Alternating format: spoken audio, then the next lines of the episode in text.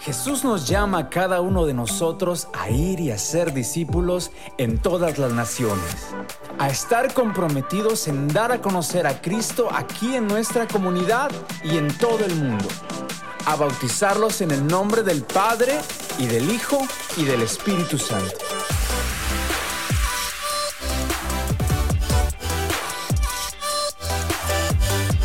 Y ayudarlos a experimentar el amor de Cristo. Dios entregó a Sugar Creek la misión y el propósito de amar y guiar a todas las personas a cambiar sus vidas en Cristo. Porque no somos una iglesia pequeña, somos un ejército poderoso.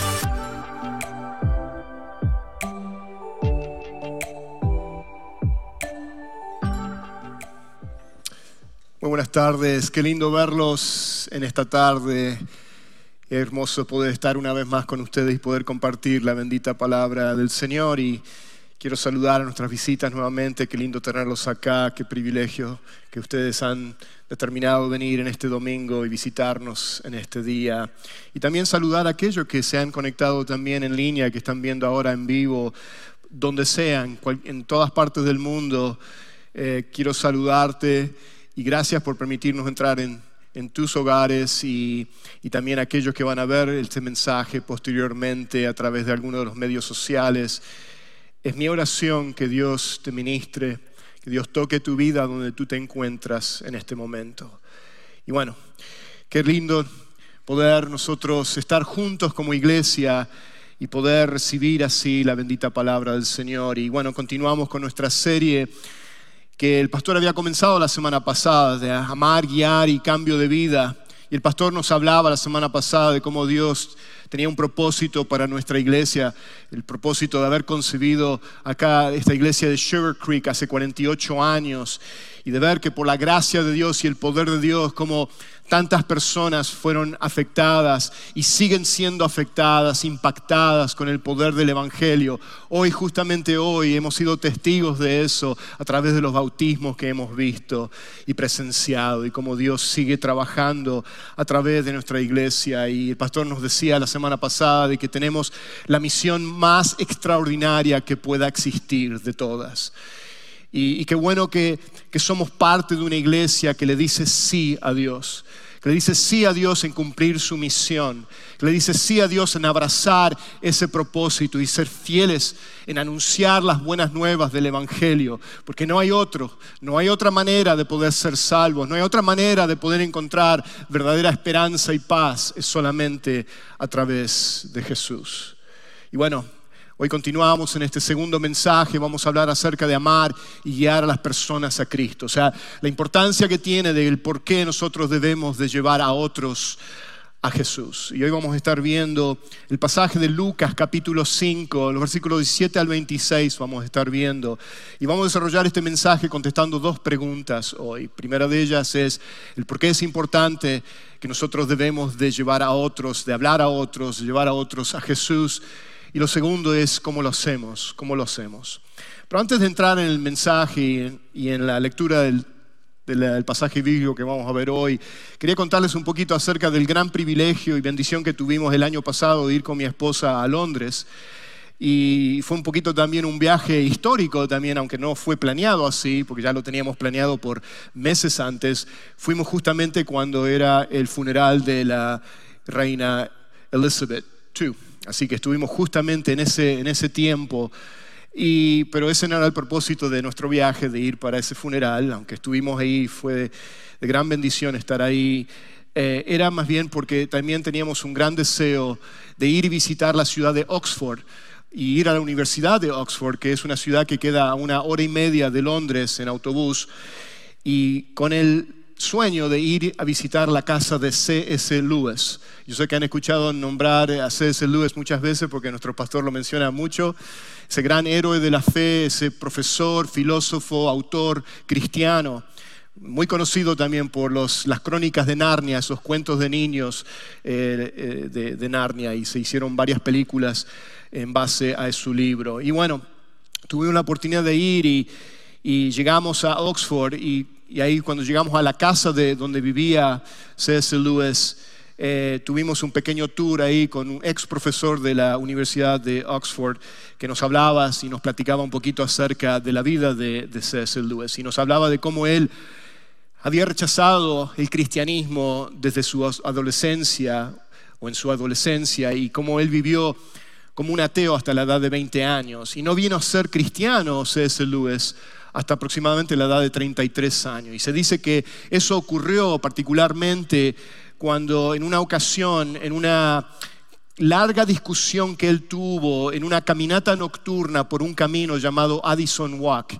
y tenemos la foto de ese camino, Addison Walk, eh, ahí está, que se encuentra en Oxford, y esa noche discutiendo y hablando con sus amigos, dos de ellos, sus dos íntimos amigos, J.R.R. Tolkien, que yo sé que tal vez escucharon también el nombre de eh, J.R.R. Tolkien, que es quien escribió El Señor de los Anillos, que también otra película se hizo en base a esos libros, y, también Hugo... Eh, eh, Hugo, ah, ¿cuál era el otro nombre? Hugo Dyson también era uno de sus amigos íntimos lo cual ellos fueron claves en hablarles y ser pacientes con, con, con C.S. Lewis y, en otras palabras, él no fue cristiano de la noche a la mañana, sino que por el, la paciencia de estos amigos de él, que fueron, viste, hablándole y, y, ayudándole a poder resolver muchas de las dudas que él tenía acerca del cristianismo, Dios utilizó a estos amigos eh, para, que él viniera a los caminos del Señor. Y después que visitamos la casa, fuimos al cementerio donde se encuentra enterrado juntamente con su hermano Warren, su hermano mayor. Y ahí tengo también fotos del cementerio, la entrada del cementerio y también este, la tumba donde él se encuentra enterrado. A ver, ahí está. Eh, y lo que más me sorprendió y lo que me impactó, si ustedes ven la tumba, si podemos traer la foto de la tumba nuevamente, es lo, humilde que es la tumba de este gran héroe de la fe, de este gran hombre de Dios como C.S. Lewis, este, y, donde él está enterrado. Un pequeño cementerio ahí. Pero también lo que más me impactó fue de que al, visitar la, la, tumba de él, las personas lo que hacen, acostumbran de cuando van a visitar ahí esa tumba, le dejan notas y pude leer dos de ellas, ahí los papeles todavía hacía poquito que se habían dejado ahí, estaban apoyados ahí con una piedrecita. Y una de las notas decía, gracias por la forma en que Dios ha usado tu vida debido a tus obras. Tengo gozo interior, la depresión no encontró dominio en mi vida. Y la otra nota, que vemos, una de las otras notas que vemos ahí en la pantalla, dice, decía, gracias por las vidas que has tocado. Y lo que me sorprende todo esto, de que después de 60 años, eh, ahora noviembre de este año, va a ser 60 años que C.S. Lewis partió a estar en la presencia del Señor. Y lo que me impacta es que todavía las vidas de tantas miles de personas todavía son afectadas y tocadas por este hombre y por las obras que él ha dejado, por sus libros. Pero no nos olvidemos de algo que también tenemos que en, toda esta historia, en este testimonio de C.S. Lewis, tenemos que también introducir a sus amigos. Que gracias a ellos también Dios utilizó la vida de ellos, la intencionalidad de estos amigos cristianos, que C.S. Lewis no era cristiano todavía cuando él tenía amigos cristianos, que lo empezaron a ayudar y hablar acerca del Señor. Y gracias a ellos, ¿no es cierto?, C.S. Lewis vino a conocer a Jesús como Señor y Salvador. Bueno, este pasaje que ahora vamos a, ver en Lucas capítulo 5, en los versículos 17 al 26, nos narran nos narra esta hermosa historia de que Jesús, donde Jesús salva y sana a un paralítico. Algunos piensan que era cuadripléjico, o sea, eh, paralítico del cuello para abajo, por el hecho de que lo tuvieron que transportar en una camilla y fue traído por estos cuatro amigos en una camilla en la cual subieron a un techo de una casa, como de costumbre las casas en ese tiempo eran casas de un piso y eran, tenían una terraza en la cual se podía subir al techo a través de una escalera exterior. Y así lo hicieron, lo subieron y lo bajaron justamente donde Jesús se encontraba en esa casa enseñando. Algunos creen que esa casa era la casa que se encontraba en Capernaum, en esta ciudad eh, que queda a orillas del mar de Galilea, en la región de Galilea, al norte de Israel, y se cree que era la casa de, Pedro, eso es lo que algunos creen tradicionalmente. Así que, bueno, y ahí eso es lo que hicieron estos amigos, y lo hermoso de ver, ¿no es cierto?, eh, la intencionalidad de estos amigos. Ahora bien, Al observar en esta historia, en este pasaje que ahora vamos a leer en un momento más, es, yo creo que hay dos razones por las cuales Dios colocó esta historia aquí en la Biblia. Esta es mi, mi observación. Una de ellas es porque es para mostrarnos primeramente, ¿no es cierto?, que lo, el extraordinario poder de Jesús, no solamente de sanar a este paralítico, sino también de poder perdonar los pecados de ellos. Así que también demostrarnos, ¿no es cierto?, el hecho de que Jesús es el Hijo de Dios, el Rey venidero, aquel que se movió en compasión, ¿no es cierto?, hacia aquellos que estaban sufriendo con enfermedades y también se movió en compasión con aquellos que necesitaban la sanidad más importante de toda, que es la sanidad del alma. Pero la segunda razón que yo creo que también Dios nos coloca esta historia en la Biblia es para darnos un ejemplo, el ejemplo de la fe y la intencionalidad y la perseverancia de estos cuatro amigos del paralítico, que a pesar de todos los obstáculos que ellos enfrentaron, como lo vamos a leer ahora a continuación, ellos perseveraron y realmente se interesaron, amaban a su amigo y se interesaron por él para que él pudiera estar delante de Jesús. Y ellos sabían, ellos sabían de que si lo traían delante de Jesús, al igual que los amigos de C.S. Lewis, sabían que si lo llevaban delante de Jesús, la vida de este paralítico iba a ser cambiada radicalmente para siempre. Y este es el mensaje de las buenas nuevas del Evangelio. Es un mensaje radical. ¿Por qué es radical? Porque ha cambiado nuestras vidas radicalmente. Me ha cambiado a mí radicalmente. Te ha cambiado a ti radicalmente. Si tú te pones a pensar de dónde el Señor te sacó, podemos dar gloria a Dios, ¿no es cierto? Y pensar que gracias a su misericordia, ¿qué sería de nuestras vidas, ¿no es cierto? Si Él no hubiese interrumpido nuestras vidas, si Él no, no hubiese ido a buscar en dónde nos encontrábamos. Y bueno, Vayamos ahora al pasaje de Lucas capítulo 5, 17 al 26. Leamos, lo vamos a leer todo una sola vez para tener así el contexto de toda la historia y después vamos a desarrollar el mensaje. Dice así la palabra del Señor. Y un día que él estaba enseñando, estaban allí sentados algunos fariseos y maestros de la ley, que habían venido de todas las aldeas de Galilea y Judea y de Jerusalén, y el poder del Señor estaba con él para sanar y unos hombres trajeron en una camilla a un hombre que estaba paralítico. Y trataban de meterlo y ponerlo delante de Jesús, no hallando cómo introducirlo debido a la multitud, subieron a la azotea y lo bajaron con la camilla a través del techo, poniéndolo en medio delante de Jesús. Al ver Jesús la fe de ellos, dijo, hombre, tus pecados te son perdonados. Entonces los escribas y fariseos comenzaron a razonar diciendo, ¿quién es este que habla blasfemias? ¿Quién puede perdonar pecados sino solo Dios? Si había algo, ¿no es cierto?, correcto en la teología de estos religiosos, era precisamente ese punto, de que solamente Dios puede perdonar pecados. Y conociendo Jesús sus pensamientos, les respondió, ¿por qué razonan en sus corazones? ¿Qué es más fácil decir, tus pecados te son perdonados? O decir, levántate y anda. Pues para que sepan que el Hijo del Hombre tiene autoridad en la tierra para perdonar pecados, dijo al paralítico, a ti te digo, levántate, toma tu camilla y vete a tu casa.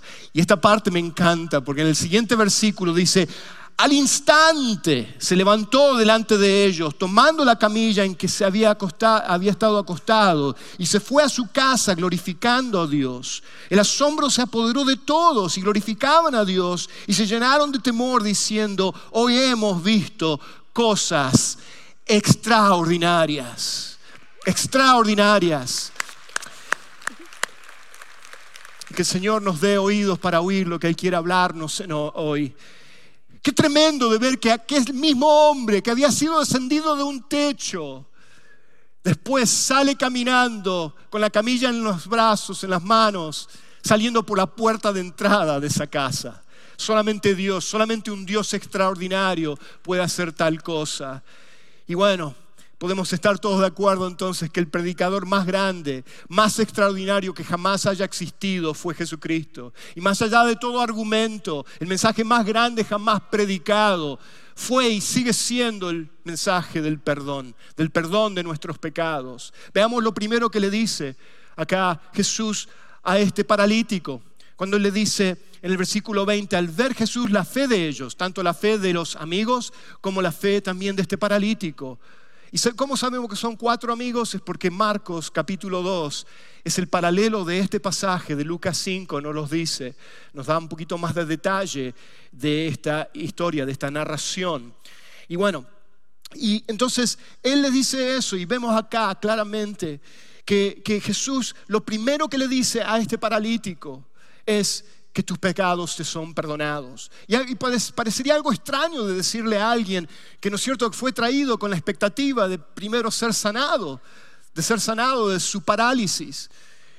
Pero vemos que lo primero que Jesús le dice es la necesidad más grande que él tenía realmente, porque más allá de la sanidad física, la sanidad del alma, ¿no es cierto? La salvación de nuestra alma es lo más, o sea, lo que más valor tiene, lo que va a perdurar para toda una eternidad.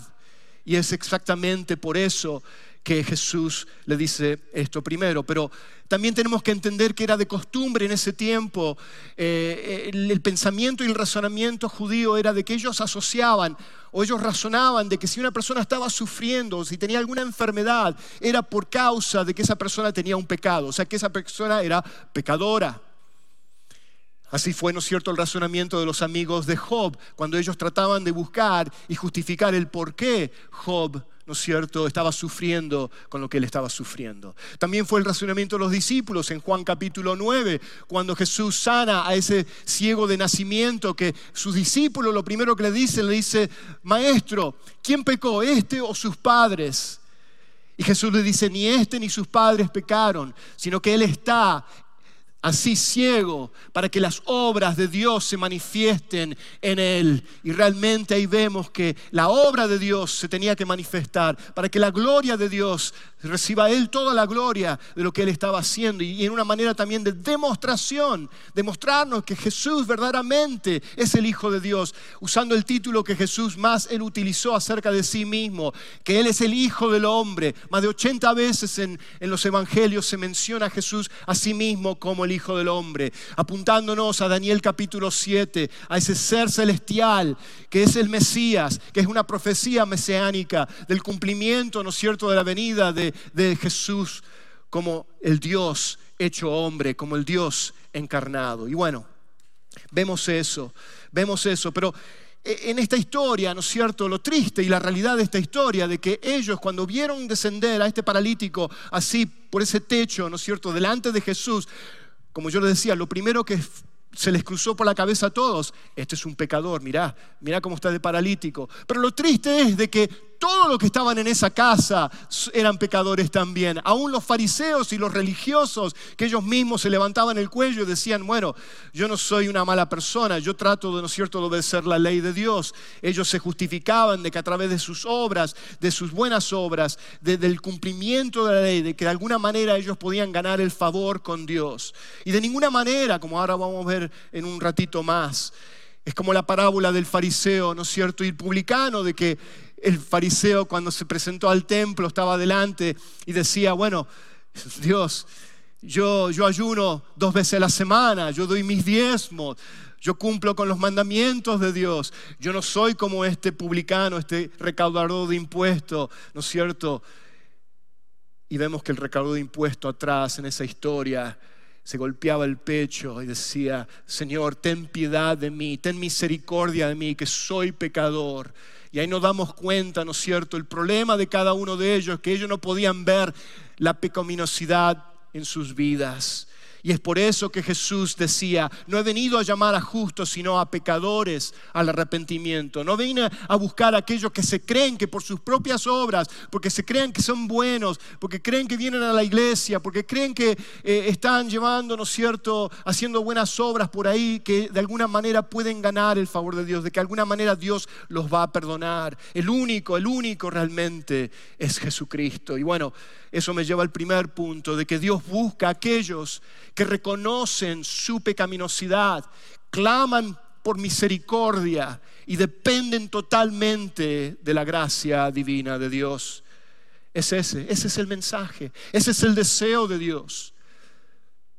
Me lleva al segundo punto acá, que es el mensaje del Evangelio de Dios que perdona, ¿no es cierto?, todos tus pecados si tú vienes a Jesús con un corazón arrepentido. Eso es lo que Dios espera de cada uno, de aquellos que no han recibido a Jesucristo, de que se acerquen a Él clamando, ¿no es cierto?, por esa misericordia que Dios quiere dar en gran manera, porque Él es rico en misericordia, grande en misericordia.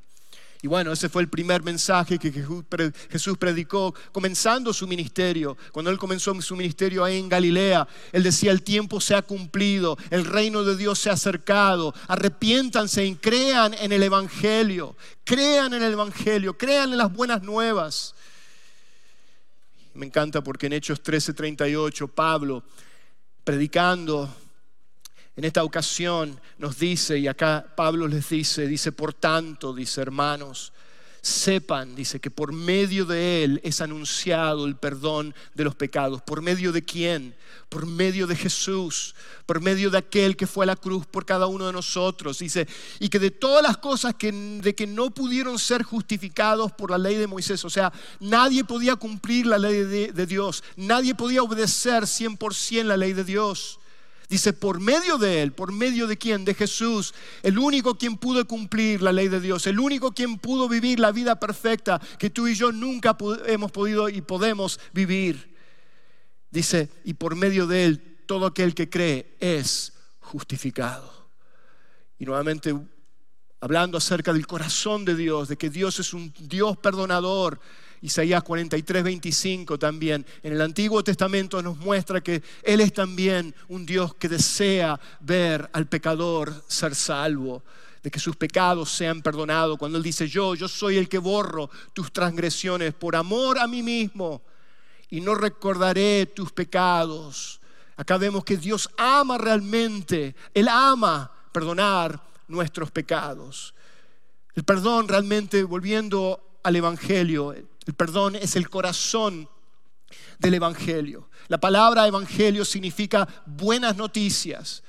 Y lo que eso presupone entonces, de que si hay buenas noticias hay también malas noticias.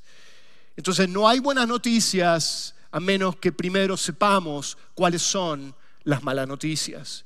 Y es por eso que no podemos ver la importancia, la seriedad, la urgencia de amar ya a las personas a Cristo a menos que entendamos primeramente las malas noticias, o sea, la gravedad del pecado y sus consecuencias.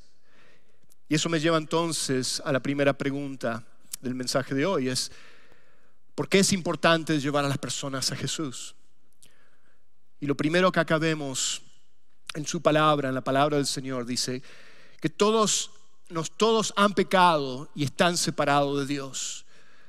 Esa es una de las razones de que todos han pecado y están separados, destituidos. Hay un valle infinito, hay un abismo infinito, hay un océano infinito que nos separa de un Dios que es justo y santo. Y no hay manera de poder llegar a Él a través de nuestros propios méritos o esfuerzos por eso que Romanos 3:23 nos dice, por cuanto todos pecaron y no alcanzan la gloria de Dios. O sea que nuestro mayor problema, nuestra mayor barrera, aquello que lo que nos separa con Dios es nuestro propio pecado. por eso que debemos comprender y entender que todos los hombres son pecadores y están todos, todos separados de Dios. Por lo tanto, ninguno puede ser considerarse o ninguno puede considerarse que es justo o que se considere bueno por sí mismo. Como muchos dicen, bueno, yo no soy una mala persona. ¿Se acuerdan que el joven rico fue cuando se acercó a Jesús y le dice, maestro, bueno, ¿qué puedo hacer para heredar, heredar la, la vida eterna? Y Jesús lo primero que le dice es, ¿por qué me llamas bueno a mí? Si dice, si no hay nadie que es bueno, solo uno, Dios. Porque Jesús sabía que el, joven rico no lo estaba viendo a Jesús como el Hijo de Dios, el Hijo del Hombre, como Dios encarnado, sino que lo veía como un mero hombre más, o otro, otro rabino más, otro maestro más. Y por eso que Jesús concuerda con, ¿no es cierto?, con lo que Pablo después nos enseña en Romanos 3, 10 y 12, cuando nos dice, no hay justo ni aún uno, no hay quien entienda, no hay quien busque a Dios todos se han desviado, aún se hicieron inútiles, dice, no hay quien haga lo bueno, no hay ni siquiera uno. Eso nos habla de la condición de nuestro corazón. Eso nos habla de que todos nacemos con una naturaleza pecaminosa. Algo que me gustó del pastor Mark Dever en su libro Las nueve marcas de la iglesia sana, él hablando acerca de la condición de nuestro corazón, de la pecaminosidad de nuestro corazón, dice, la pecaminosidad humana no es simplemente un agregado, una colección de malas acciones. O sea, no son mal, el pecado no es errores que cometemos porque muchas veces se habla de eso así. No son malas acciones que hacemos o malas decisiones que hacemos, sino que es mucho más profundo que eso. La raíz está en el corazón. Y Dever dice, el pastor Dever dice, si es una expresión de un corazón malo, un corazón que está en rebeldía en contra de Dios. Tu corazón y mi corazón, antes de venir a Cristo, es total rebeldía en contra de Dios. Es como dice el pastor Miguel Núñez, dice, no somos pecadores porque pecamos, sino que pecamos porque somos pecadores. Ese es realmente el orden de las cosas. Y bueno, seguimos con las malas noticias, pero ya vamos a llegar a la luz de la buena noticia, lo que realmente hizo Cristo por cada uno de nosotros. Y el segundo punto es de que debido a nuestro pecado, todos, todos, absolutamente todos estamos bajo la ira de Dios y merecemos la muerte. Romanos 6:23 nos dice, porque la paga del pecado, que es? Es muerte. Y no está hablando acá solamente de lo que es la muerte física, que fue en consecuencias del pecado original, sino que nos está hablando también de la muerte espiritual, la separación eterna de un Dios. Y bueno, acá vemos claramente que acá tenemos que comprender que todas las personas que están sin Cristo se están dirigiendo hacia un infierno eterno donde serán castigados para siempre, para siempre, por toda una eternidad, por sus pecados. Entendemos que Dios no envía a nadie al infierno por causa de sus pecados, sino por causa de los pecados no perdonados, porque todos somos pecadores, pero la diferencia está de que todo aquel que ha puesto su fe en Jesucristo, y ha venido arrepentimiento y ha recibido a Cristo como su único y suficiente Salvador, hemos sido perdonados de nuestros pecados. Somos pecadores, pero hemos sido cubiertos con la preciosa sangre del Cordero. Y ahora Dios, un Dios justo, nos ve a través de esa preciosa sangre y nos ve justo y santo y perfectos a través de la justicia de Cristo y no a través de tu propia justicia. El pecado carrea una deuda eterna. Y si hemos de ser perdonados, tenemos que pagar lo que debemos. Pero el dilema, el problema está de que nadie puede pagar esa deuda. ¿Y saben por qué? Nadie puede pagar esa deuda porque es una deuda impagable, porque es una deuda que es eterna, es infinita. El pecado es contra un Dios que es eterno, infinito. Entonces, por eso que la paga ese pecado es eterno y el castigo de ese pecado es eterno y es infinito. Y es por eso, es por eso que necesitábamos un Salvador. Solo un ser eterno, solo un ser infinito puede pagar nuestra deuda eterna. Y por eso Dios tuvo que venir y hacerse hombre. A través de la segunda persona de la Trinidad, Jesús tomó con tu pecado y mi pecado y los cargó sobre esa cruz. Y eso me lleva entonces al tercer punto de por qué es importante llevar a las personas a Jesús. ¿Por qué la gran urgencia? Hablando de las malas noticias, ahora empezamos a ver, empezamos a ver un poquito más de lo que las buenas noticias nos traen. Debido a ese castigo, debido a que estamos bajo la ira de Dios, de que cada uno de nosotros que nacemos en este mundo somos hijos de ira y que nos merecemos, ¿no es cierto?, ese castigo eterno, necesitamos ser perdonados hay una gran, gran necesidad de cada uno de nosotros de ser perdonados. Y me encanta acá porque Efesios capítulo 2, versículo 4 o 6 nos habla acerca de ese gran perdón.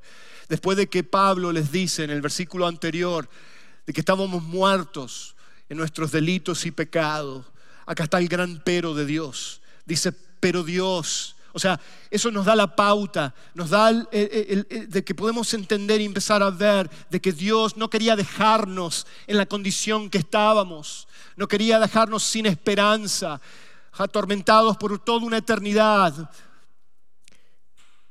Pero Él dice que es rico en misericordia por causa del que, del gran amor con que nos amó, dice.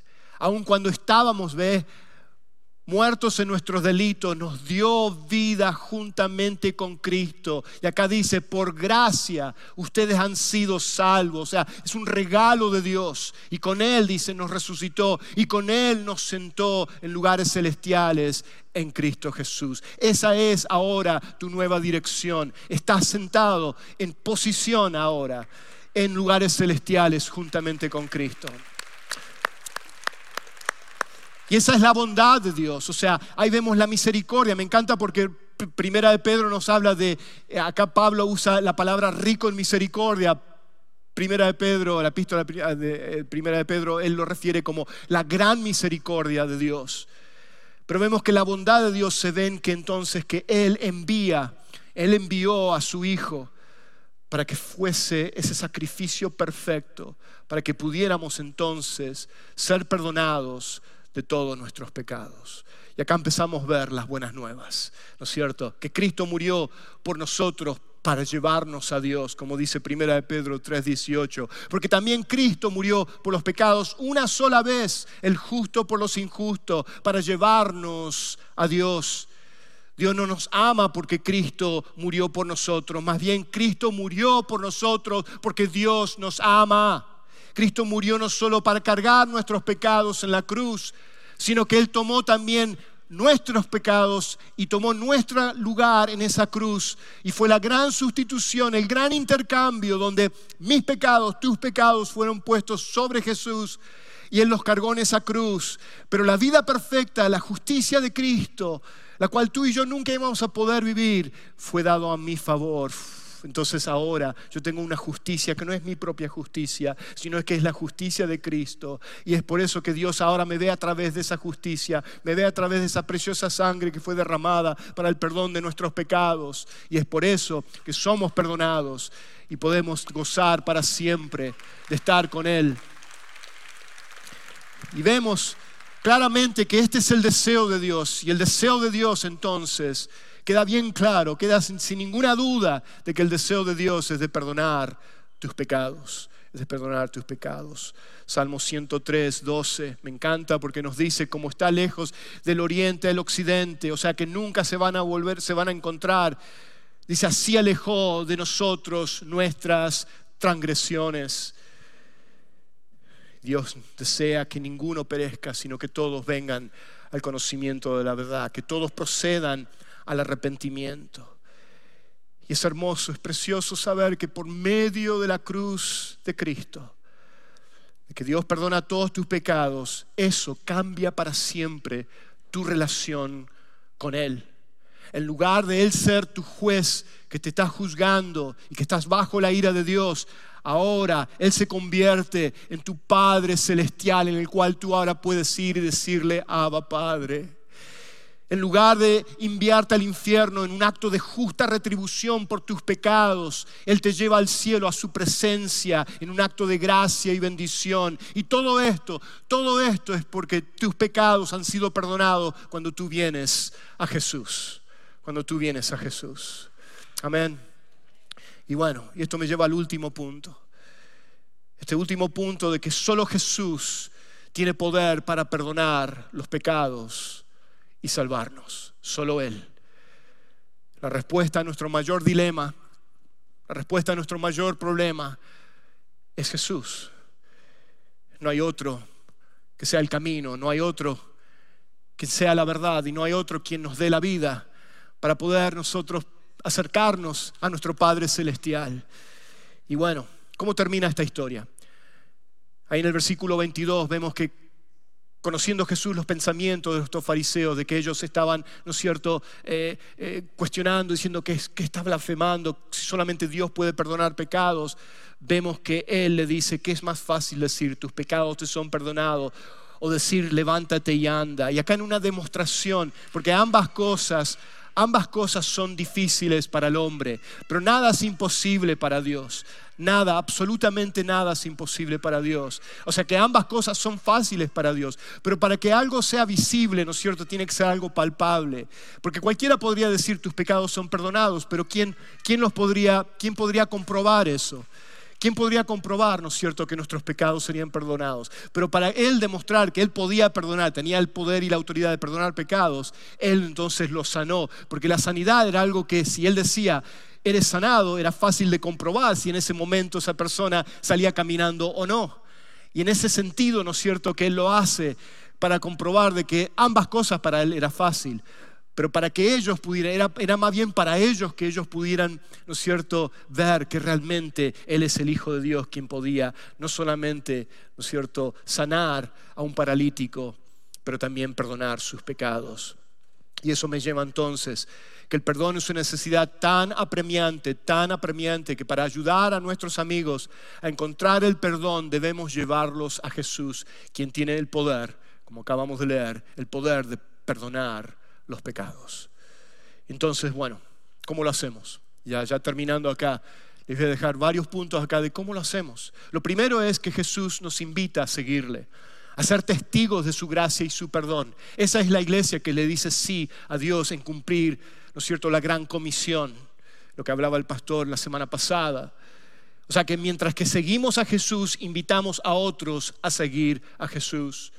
Jesús mismo nos dijo, Mateo 4:19, y le dijo, seguidme y yo os haré pescadores de hombres. O sea, nuestra obligación, nuestro perdón, nuestro, nuestra responsabilidad es de seguir a Jesús. Y lo que Él va a hacer, su responsabilidad, es de hacernos pescadores de hombres, de darnos el poder de dar testimonio, ¿no es cierto?, de la salvación que solamente puede Jesús dar. Lo segundo acá que vemos es que es para cómo lo hacemos, llevar a otros a Jesús, de siendo intencionales intencionales en llevarlos a Jesús. Así fueron estos amigos, estos cuatro amigos del paralítico en el versículo 19. Después de todos los obstáculos que ellos tuvieron, de las multitudes que estaban rodeando esa casa, que era imposible entrar a esa casa, ellos se le ingeniaron, ¿no es cierto?, a subir por la terraza del, del techo de esa casa y bajarlo así delante de Jesús. O sea que tenemos que ver más allá de, ¿no es cierto?, es un poco cómico, ¿no es cierto?, y nos da una sonrisa en el rostro de cómo ellos lo hicieron, ¿no es cierto?, romper el techo y bajarlo y hacer todo eso. Pero tenemos que ir más allá de ver que ellos cómo se interesaron por su amigo paralítico, como lo amaban, ¿no es cierto? Como ellos querían que Él estuviera delante de Jesús. Y así debe ser nuestro corazón, así debe latir nuestro corazón con esa misma intencionalidad de querer ver a aquellos que no son salvos, aquellos que no conocen a Cristo, de llevarlos delante de Jesús. O sea, construye intencionalmente relaciones con no creyentes, con no creyentes. Así fue en el, testimonio, en la historia de C.S. Lewis, que C.S. Lewis no era cristiano, pero tenía estos amigos cristianos que le ayudaron y lo llevaron a Jesús. Tercer punto es compartiendo nuestra fe. Compartiendo nuestra fe en todo tiempo. Segunda Timoteo 4.2 nos dice acá claramente que dice que prediques la palabra a tiempo y fuera de tiempo. ¿Y qué quiere decir eso? Sencillamente que lo hagas en todo tiempo. Cuando quieras o cuando no quieras, cuando lo sientas o cuando no lo sientas. Eso es lo que nos está diciendo acá. Pablo le está diciendo a Timoteo es simplemente contar a otros, contar a otros ese gran mensaje de amor, del amor de Dios que te cambió a ti y a mí, ¿cierto? Es de suma importancia. Y, yo sé que ya pronto, el próximo sábado, vamos a tener entrenamientos de evangelismo. Y si quieren más información, pueden pasar por el... Eh, centro de los próximos pasos y ahí pueden eh, encontrar un poquito más de información, pero es, es por eso que tenemos estos, estos entrenamientos evangelísticos, de, de, evangelismo, para equiparlos, para estar mejores equipados, para poder presentar así el Evangelio, nuestra fe. Así que no te pierdas eso.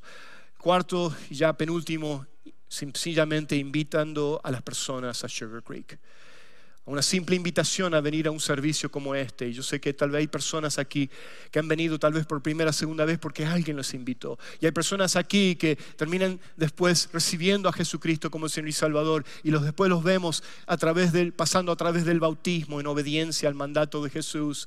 Porque alguien los trajo, porque alguien los invitó porque escucharon así entonces el Evangelio y a través del poder de la palabra Dios cambió sus vidas, sus corazones.